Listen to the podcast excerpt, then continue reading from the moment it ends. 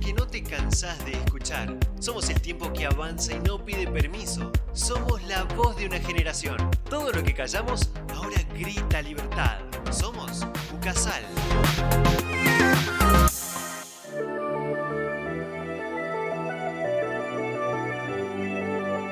Hola, hola, bienvenidos a una nueva edición de Somos. Mi nombre es Beatriz Guzmán y junto a Carolina Pérez los vamos a acompañar con temas interesantes acerca de la realidad en la que vivimos. Hola a todos, esperamos que desde donde estén estén y puedan disfrutar de este programa tal como lo hacemos nosotras. El día de hoy estamos con Nicolás y Mónica Arroyo. Ellos fueron parte de un proyecto de radio comunitaria en Cachi y nos van a contar su experiencia. Recuerden que pueden contactarnos mediante Instagram en arroba somosucasal, donde van a encontrar las frases más destacadas de nuestros invitados, algunos videos como para que puedan acompañarnos. Y el hashtag que vamos a utilizar hoy es Somos Radio. También podés escuchar nuestros programas en radiocasal.com.ar, sección Classic Hits o en Spotify. Bueno, bienvenidos. Acá estamos con nuestros invitados especiales. ¿Cómo están? ¿Cómo fue venir acá? ¿Cómo fue iniciar con esta, este proyecto? Hola chicas, ¿qué tal? ¿Cómo están? Bueno, gracias por invitarnos. Siempre es grato para nosotros hablar del, proyecto porque seguimos soñando en que podemos realizar otros proyectos en otros lugares. Y bueno, comienzo yo contando. Sí, si te parece, bueno, eh, hola Titi, hola Caro. Bueno, yo quería contar un poco cómo inició el proyecto. En realidad, el proyecto en sí inicia acá en la universidad, en la materia de sociología. Pero bueno, primero quiero como contar un poco la historia de, la radio. Sí. Eh, la radio comunitaria se llama Ambrosio Casimiro, queda en Cachi, a 16 kilómetros de lo que es el pueblo, en la comunidad de La Guada. Ambrosio Casimiro eh, fue un chico que estudió acá, fue estudiante de la, universidad, lo conocimos, fuimos compañeros de ellos. Y bueno, fue siempre mm, un comunicador siempre arraigado a su pueblo, digamos, todos los trabajos prácticos, todo lo que hacíamos siempre era en Cachi. Yo aprovechaba para viajar, fui compañero en muchos trabajos de, equipo. Allá hay un, permanente conflicto que siempre son por el tema de las tierras. Él luego deja la universidad, estudió creo que 3, 4 años aquí, dejó la universidad, volvió a Cachi, siempre con esta impronta, digamos, de la comunicación, porque pensaba que esa era herramienta fundamental para, para, el fortalecimiento de la cultura y para la difusión de su misma cultura. Por esto de la lucha, descuidó su, su salud, falleció. Uh, eh, joven joven, 29 años, uno de esos sueños que él tenía era eh, tener una radio comunitaria. Ah. Empezó con la gestión de esta radio comunitaria, pero no llegó a verla. En 2015, eh, por fin se dio poner, por medio del, del, FOMECA, se dio poner esta radio comunitaria. Es una herramienta que la verdad que es muy, muy importante para la comunidad porque le permitió desarrollarse mucho, es muy activa esta radio. Entonces ahí eh, conocimos muchas personas y nos quedó la inquietud, tanto a mi hermana como a mí, cuando fuimos al velorio conocimos un montón, hicimos muchísimos amigos, que nos quedó la inquietud de trabajar algo en la radio. A partir de, esta materia de sociología que la tuvimos hace unos años, eh, Moira, Moira, que era la, profesora en ese momento, nos dice, eh, le comentamos algo, estábamos viendo algo sobre el tema, le comentamos y nos dice, bueno, esto hay que hacerse, hay unos proyectos de extensión que se están alargando, poner la, la semana que viene, el plazo final. Ay, nada, o sea, súper Así que ya tienen que presentar, entonces en esos días les tuvimos que dar forma, convocamos a algunos compañeros, eh, bueno, convocamos y se prendieron. Entre ellos, bueno, era Juan, el, el operador. Juan Burgos. Juan Burgos. Juan que eh, no está operando hoy, así que eh, lo saludamos porque también fue parte de, esta iniciativa y además eh, nos dijo y nos comentó sobre este proyecto que era lindo también traerlo acá a la radio. Claro, bueno, Juan era uno de los chicos más esperados allá en, Cachi porque les permitía a ellos, con ese conocimiento técnico, poder expandirse más allá. Y hay una anécdota que siempre cuento, digamos que para el Día de la Madre, Juan fue por la intervención de Juan. Por la intervención de ellos, de Juan, trabajaron en esta conexión de WhatsApp. Ahí en Cachi, en el internet está en la radio. A la vuelta no hay muy buena señal, eh, muy mala, pero en la radio sí. A través de esto, bueno, hice, esa conexión de, de, poder llamar a través de WhatsApp. Entonces, para el Día de la Madre se comunicaron las madres, eh, se comunicaron con la radio y a la vez las radios le tenían la sorpresa de que los hijos que están en Buenos Aires, ponele, se comunicaban con ellas a través de la radio. ¡Qué emoción! Eh, sí, fue muy, muy emotivo eso, digamos. Y son esos pequeños logros que, que, satisfacen a nosotros. Y además de eso, bueno, también justo ese fin de semana, bueno, fue el domingo el Día de la Madre, y el lunes, no me acuerdo bien si fue el lunes o martes, es cuando se encontró el cuerpo de Santiago Maldonado y hubo comunicación en directo cuando fue hallado el cuerpo con la pull-off y pudieron este, dar ellos la noticia ahí en la radio en Ambrosio Casimiro en directo con hermanos de ellos que, bueno, que están en el sur. eso le mm. permitió también construir esa red digamos, de, de radios para estar informados. ¿Cómo es que lo tomaron ellos a la idea de llevar una radio comunitaria? Porque comenzó como un sueño, como una idea que quería alcanzar una sola persona que después lo transmitió a ustedes y a otras personas. Y las personas que vivían ahí en ese lugar específico, ¿les gustó? Sí, fue una herramienta creo que muy importante para ellos porque bueno, siempre trabajan en asambleas, todo lo, resuelven así en asamblea. Eh, entonces las comunicaciones, todo se facilitó, digamos, mucho. Y los chicos, eh, los jóvenes, se entusiasmaron mucho, digamos. Entonces todos tienen su programa, es una radio muy activa. A diferencia de otras radios que pueden no tener la misma actividad y la misma unión, digamos.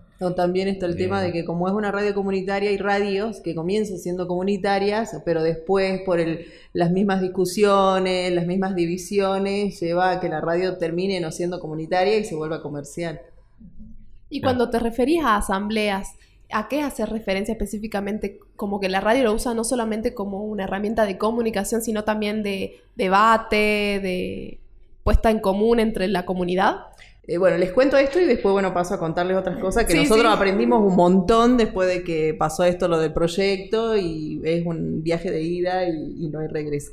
Cuando nosotros, bueno, empezamos a pensar en el proyecto, bueno, todo lo que estaba contando mi hermano, cómo surgió y todo lo demás, bueno, nosotros tenemos que presentarnos en la comunidad para poder este, contarles de qué se trataba el proyecto, porque se trabaja en conjunto. Bueno, nos fuimos con dos chicas que están en el proyecto, Aileen Bustamante, que ahora está en Buenos Aires, y también fue este, Agustina Mapieju, fuimos las tres, porque los chicos justo en ese tiempo estaban con exámenes, no sé qué, tenían trabajos para hacer y no podían ir. Bueno, nos fuimos las tres un día que ellos tenían asamblea. Las asambleas que ellos realizan son encuentros, por lo general a veces uno o dos veces al mes, donde se toman decisiones con respecto a la comunidad, lo que se va a hacer todo tipo de temas. Bueno, e-, ese día que nosotros fuimos, bueno, habían temas que ellos tenían que hablar, bueno, y entre esos estaba el proyecto de extensión de la universidad. Eh, contamos de qué se trataba el proyecto, cuando la primera vez que nos presentamos es como que sentimos que había como una resistencia más que nada. Eh, bueno, entonces empezaron a preguntarnos, se sacaron las dudas. Nosotros primero como que no entendíamos, porque vos cuando no estás eh, dentro de, la comunidad, cuando no tenés mucho conocimiento de todo eso, como que te parece, no, no sé si es como... Te cuesta llegar. Te cuesta, claro, te cuesta por ahí la llegada y también este, vos pensás que estás llevando algo hermoso, digamos, y en realidad capaz que no es así, ¿viste? Claro, parece medio invasivo. Eh, claro, y entonces, bueno, después te empezás a dar cuenta que cuánta razón tiene la gente de las comunidades y por qué te hacen tantas preguntas, porque tantas veces que llegó gente diciendo tal cosa y que, bueno, al final se tomaban las fotos y las utilizaban para otras cuestiones. Llegamos a la asamblea con las chicas, contamos lo que se trataba y bueno, después entre ellos, bueno, hablaron y llegaron al, al, fin del debate de que bueno, de que si aceptaban el proyecto, se escribió una carta a ellos que tuvimos que presentar en la universidad, porque acá en la universidad también te piden una carta aval desde la comunidad de que la comunidad quiere trabajar con la universidad. Esto en el marco de los proyectos de extensión de la universidad. Eh, claro, había un, sí, cierta resistencia también porque había una experiencia que nos contaron anterior, digamos, que habían ido tipo nosotros así también, y le decían, no, no hables así, tienes que hablar como los de Buenos Aires. Una de las funciones, digamos, de las radios comunitarias justamente es fortalecer el, modo de hablar, la cultura y todas esas cuestiones. Y como eso es lo que nosotros también aprendimos ahí, digamos. Que uno no tiene que ir con, la idea, digamos, de capacitar, de mm. traer luz a la... Sino que es un diálogo, donde vos vas a compartir lo que tenés y ellos también vas a, también vas a recibir conocimiento y también vas a recibir mucha apertura. Tiene que tener como su etapa de integración primero antes de tener este proyecto de, bueno, seamos como una radio de Buenos Aires. Primero insertemos e integremos a la comunidad para que también fortalezca estos lazos de, bueno, puedo pertenecer a la radio sin la necesidad de ser un profesional, digamos. Claro, es que la función de la radio tampoco es esa, digamos, de, tratar de emular otras radios o radios, no sé, de otros lados, sino que tiene esa, es un medio más, digamos, como para eh, fortalecer la cultura, visibilizarte y a la vez, no sé, yo digo que... Tiene identidad. Y, ah, fortalecer sobre todo eso, la identidad. Claro, que la identidad es parte de eso, es parte de guardar todavía los regionalismos, de guardar, guardar esas palabras que, que se utilizan. en ciertos lugares que utilizamos acá en Salta y no cambiarlos. Bueno, yo creo que eso apuesta la, la radio comunitaria que para eso está. Y bueno, y después de, todo esto, bueno, que nosotros vivimos, que bueno, todo el equipo es como que volvimos, este, yo creo que cambiados y capaz que si algún día, bueno, pueden charlar con Juan acerca de eso, también les va a decir lo mismo. Porque nosotros cuando entramos a la, eh, bueno, en mi caso, cuando yo entré a la carrera de comunicaciones sociales, que en ese tiempo era solamente comunicaciones sociales, uno entra pensando que bueno que va a trabajar en los medios, trabajar en la radio, eh, qué sé yo, en televisión, escribiré en un, escribiré en un diario, y es como que tenés eso, eso en tu cabeza, por eso entras a hacer la carrera. Y después en el camino, bueno, te vas dando cuenta de otras cuestiones y cuando nosotros empezamos ya a, armarlo del proyecto de, de extensión, bueno, nos dimos cuenta de que existía un departamento de extensión en la universidad de que existe también este, proyectos de investigación, que eso, bueno, eh, esperemos que podamos llegar a eso en un futuro, y de que está muy, eh, te abre muchísimas puertas, te abre otro horizonte, eh, te abre otra visión poder participar de eso, y es como que te vas dando cuenta de que comunicaciones no es solamente los medios, los más media, sino que hay otras cuestiones y la comunicación atraviesa todo o las instituciones, como nos preparan también en comunicaciones aplicadas para trabajar en, empresas, y bueno, y que no es solamente eso, sino que la comunicación se lo puede trabajar, eh, como muchas veces te dice, bueno, eh, como altos estudios, que, que sea este, algo científico, poder hacer una investigación, poder este, eh, ayudar a, distintas comunidades, a otras cuestiones, y que se pueda, este, que puedas dar resultados qué sé yo, no, hay muchas ramas y muchas oportunidades en la universidad y que muchas veces los estudiantes no las conocen porque se limitan a venir a clases, a estudiar o a rendir los parciales finales y nada más. Eh, pero es verdad que hay un montón de, otras ramas, de otras áreas que existen aquí en la facultad, que es lo que también estamos dando a conocer para que se sepa, eh, porque la oportunidad de hacer un proyecto como este es verdad que a veces se necesita una ayuda económica, no sabes cómo realizarlo y y es lo que ustedes dicen, es también un poco de es voluntad, de esfuerzo, es también saber que una profe te puede ayudar y decir, bueno, podemos ir por este lado. Y me parece que su iniciativa estuvo espectacular, además de todo el trasfondo de historia que tiene, digamos. Y además también dejan como la parte positiva, el aporte a la sociedad, ¿no? De, darles una oportunidad de, escucharlos, a las personas, de escucharse a ellos mismos y poder comunicarlo a las, a las demás personas con su misma lengua. Y una vez que montaron todo lo que es la radio y llevaron a cabo todo lo, técnico, digamos, ¿cómo los vieron a ellos? ¿Participaron entusiasmados? Sí, la verdad que está, bueno, nuestra, nuestro objetivo, digamos, como grupo al principio, eh, juntamos, eh, eh, los alumnos éramos todos, falta diseño gráfico normal, ¿no? Pero hay imagen y sonido, locución, comunicaciones, publicidad. Entonces, la idea era, la idea era como llevar como todas estas herramientas para que ellos puedan expandir más allá del alcance mismo de la, de la, radio, digamos, como antena, a otros lugares. La idea eso, capacitar. Cuando llegamos allá, bueno, fuimos aprendiendo que esta palabra no es real, digamos, sino que uno siempre entra en un, en un, intercambio, digamos. Entonces nos juntamos los comunicadores de acá nosotros, de lo casal, y los comunicadores y hablamos sobre las necesidades puntuales de cada uno y juntos pensamos en soluciones para ir resolviendo a través de estos conocimientos, digamos, a través de, la producción, a través de la locución, a través de la publicidad. Y entonces, bueno, e, e, eso fue lo lindo. Después ellos ya se soltaron, obviamente hicieron un montón de cosas. Porque no es lo mismo, por ejemplo, cuando va alguien, un documentalista, a hacer un documental de radio comunitaria.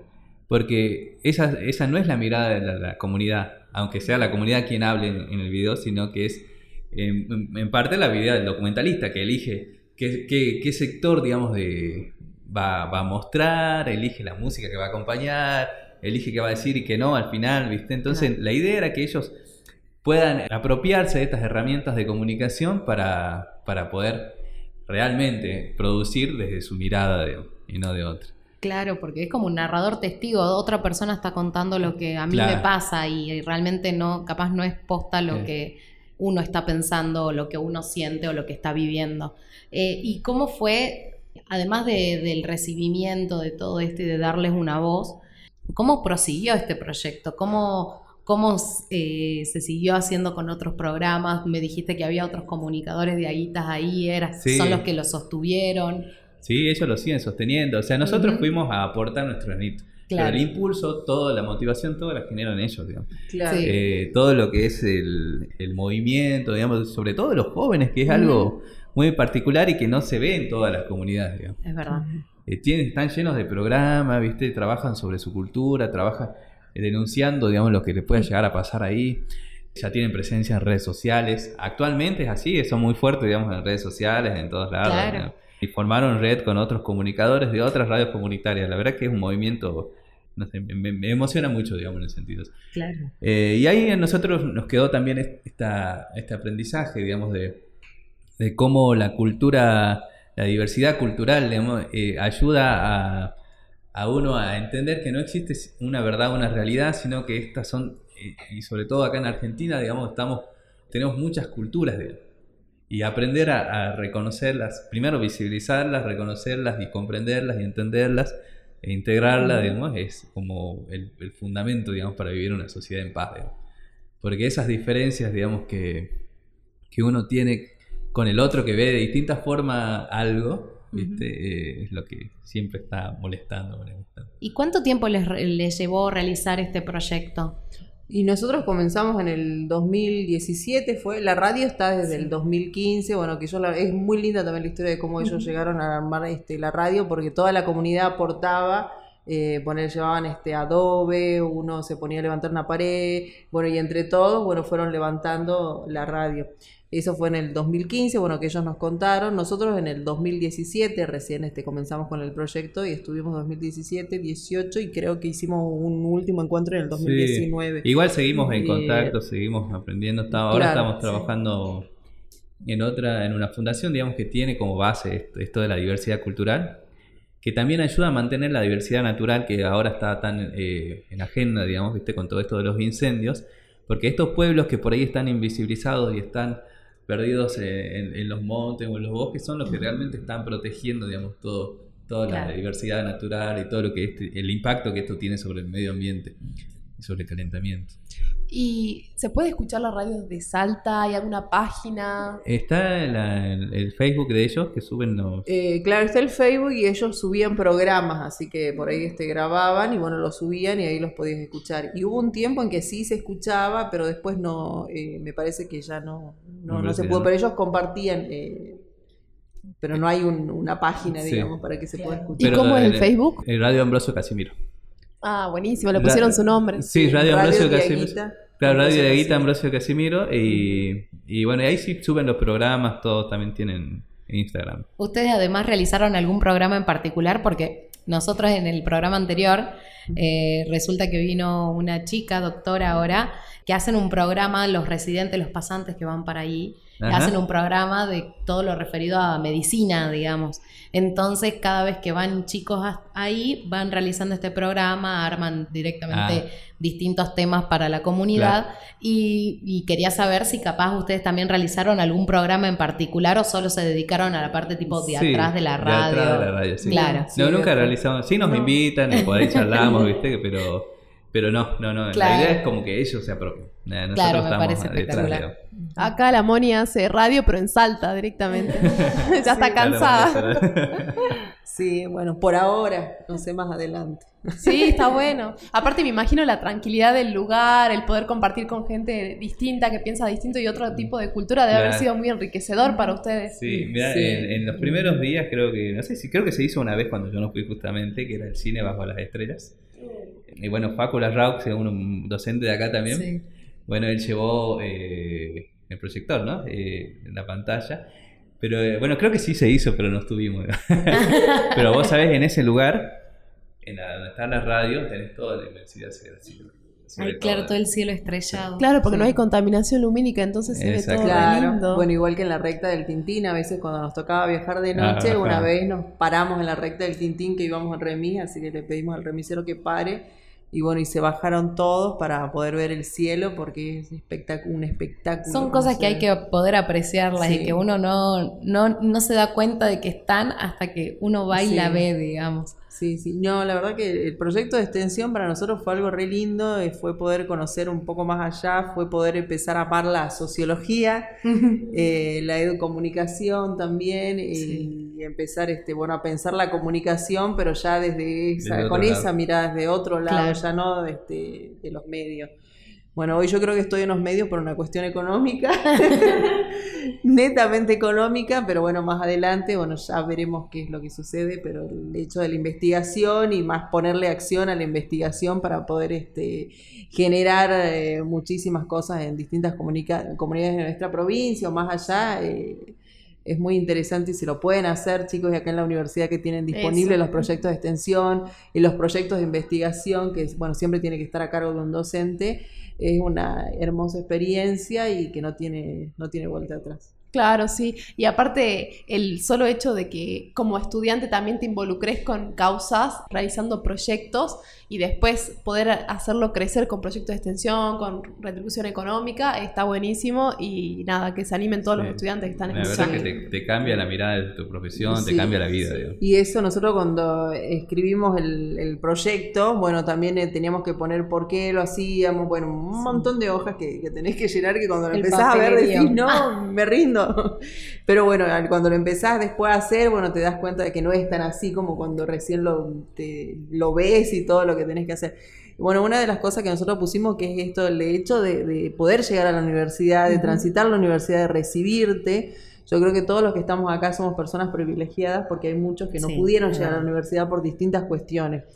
Y el hecho de también este, poder eh, haber pasado y recibirte, también está el tener siempre presente de que también uno tiene que devolverle algo a la comunidad, porque uno fue un privilegiado y todo ese saber que, que, que, tenés después de haber este, recibido, bueno, es, es devolverle todo algo lo que va a vuelve, es un boomerang, digamos.